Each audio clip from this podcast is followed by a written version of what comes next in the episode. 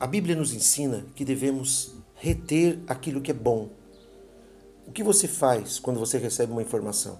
Quando você lê, quando você vê, quando você ouve alguma coisa, você deve filtrar isso com a palavra de Deus, ou seja, aquilo que está de acordo com os propósitos de Deus para nossas vidas.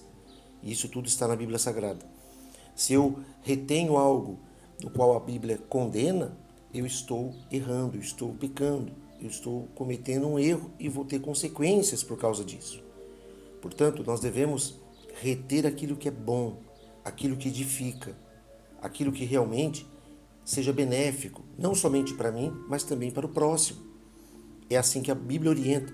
O apóstolo Paulo escreve na sua primeira carta aos Tessalonicenses, capítulo 5, no versículo 21, julgai todas as coisas, retende o que é bom então não podemos colocar tudo, por exemplo, a perder.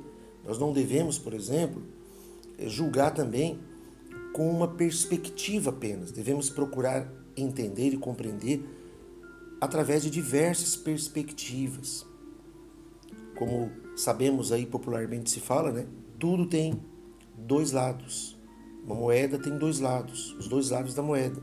Então, da mesma maneira, nós devemos ter sabedoria que Deus nos deu para procurar compreender e entender realmente aquilo que é bom, aquilo que edifica, aquilo que realmente está de acordo com a palavra de Deus e que vai ser bênção, não somente para nós, mas também para o próximo. Que você receba essa palavra em sua vida e viva essa graça maravilhosa que Deus entregou para aqueles que creem no Senhor.